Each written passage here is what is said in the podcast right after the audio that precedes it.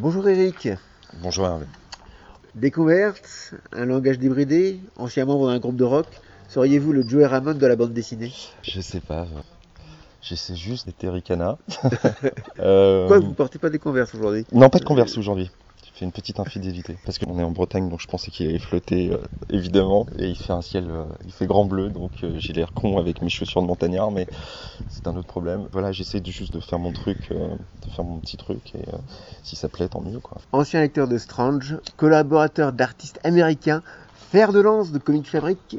Et Eric vous êtes habillé avec la bannière étoilée Fer de lance, je sais pas, on était juste les premiers à, sortir notre propre comics, à une époque où d'ailleurs le mot Comics Fabric n'existait pas, parce que le projet n'était pas dans les starting blocks, la collection n'existait pas, c'était juste... Euh, mon idée de faire un comics donc basé sur des super vilains et euh, l'opportunité de le faire en toute liberté euh, bah, grâce à David, grâce à Guy Delcourt, puis ensuite d'avoir trouvé Bruno. Ai de la même génération et on était élevés au, même biberon, Strange, Lug, Titan et autres. enfin voilà. Et oui, on a ouvert le bal. Masqué du coup. Dead End vient de se terminer aux États-Unis. Quels sont les retours? Très très bon retour. En fait, Dynamite, l'éditeur américain, mmh. Euh, tellement content qu'il nous a proposé éventuellement d'autres collaborations dans ce style. Puis on a des bonnes ventes là-bas. Apparemment, euh, on vend même un peu plus que la moyenne de leurs propres titres. Donc pour des petits Français exportés, c'est super quoi. Il y a beaucoup de références au badass. Sont-elles imposées ou se sont-elles imposées? Non, elles se sont imposées. Je me suis rien imposé dans badass. C'était vraiment la régurgité 30 euh, ans de lecture euh, assidue de toute génération, que ce soit les vieux euh, Ditko, Kirby, puisque comme nous, on avait des parutions décalées. Début des années 80, on profitait de travaux des années 60. C'était un peu bon, c'était chouette du coup. De ça jusqu'à maintenant des, grands noms actuels comme Geoff Jones ou encore Monsieur Miller. C'était voilà régurgiter tout ce que j'avais dans la ADN de lecture et se faire plaisir sans aucune restriction et euh, sans interdit. Je pense que ça se sent à la lecture de l'album, il est débridé quoi. Voilà. La super équipe de Badass semble soudée. Pourrait-on espérer d'autres collaborations? Vous voulez dire la Bad Team, Bruno, Gaëtan et moi? Voilà. Ouais, ben on, en parle, on en parle on voit. Mais euh, Badass, c'est une mini-série en 4 tomes. Et les deux premiers sont sortis maintenant, il faut Mais on, y travaille euh, avec acharnement. Vous dites vouloir surprendre justement le lecteur. Avec Détective, ça va être plus difficile, puisqu'ils ont été déjà présentés dans la collection 7.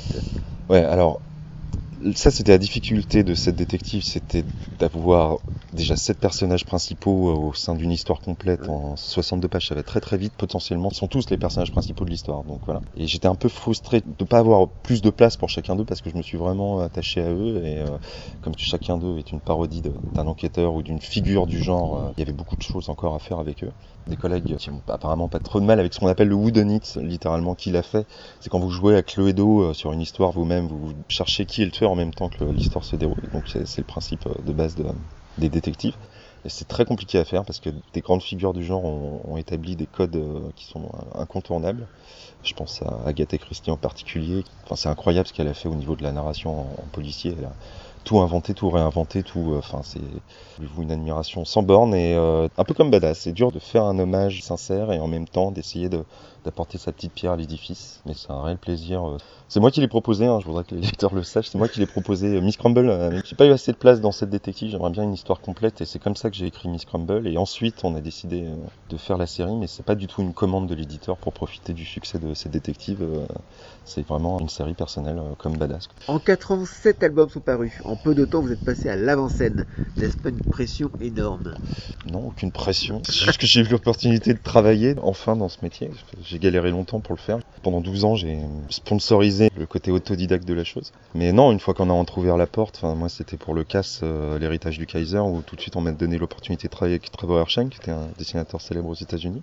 Donc c'était déjà génial. Et puis ensuite, euh, voilà, une fois que la porte est entrouverte, il fallait envoyer euh, les projets. Donc j'ai aussi eu la chance qu'on m'ait proposé d'autres collections comme 7, comme La Grande Évasion, comme W2.2, et puis bah, après lancer ses propres séries. Voilà, maintenant il y a trois séries, c'est Badass, Blind Dog Rhapsody et Détective, donc qui est le spin-off de 7 détectives, avec un tome à chaque fois sur chacun des détectives. Avec Blind Dog Rhapsody qui vient de sortir et Miss Crumble qui va sortir, on s'aperçoit que l'humour est très présent chez vous. Je sais pas, l'humour noir c'était un peu un sport familial chez nous. Même dès le premier, dès le casse, il y a quelques réflexions un peu décalées comme ça. Il y a certaines scènes qui sont très très violentes.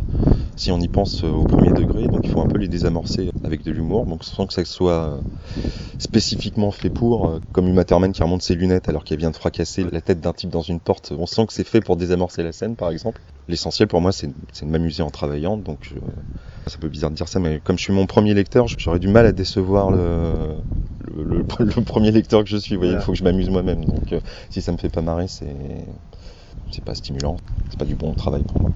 Comme tout super-héros, vous avez des secrets, comme un projet?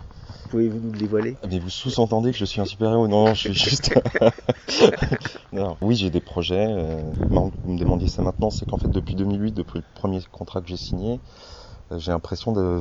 Là, je suis en train de terminer avec les détectives une- un premier arc de travail qui a été fait de propositions sur les, des grandes collections et puis ensuite ces trois séries personnelles. Je dirais que c'est une première boucle qui est en train de se boucler. Et j'ai surtout fait de la BD, ce qu'on appelle popcorn, donc avec des monstres, euh, du sang, des tripes et des super vilains. C'est mon truc, j'adore ça. Mais est-ce que je vais continuer à faire que ça? Je sais pas. Il y a plein d'autres choses qui me tentent, des univers que j'ai pas été voir, des choses plus sérieuses, plus tragiques aussi, plus, plus, plus réelles. Donc je vais prendre un petit moment de pause après l'écriture du, du dernier détective là pour réfléchir à ce que je fais. Et puis, euh, puis voilà. Très bien. Merci beaucoup. Merci à toi.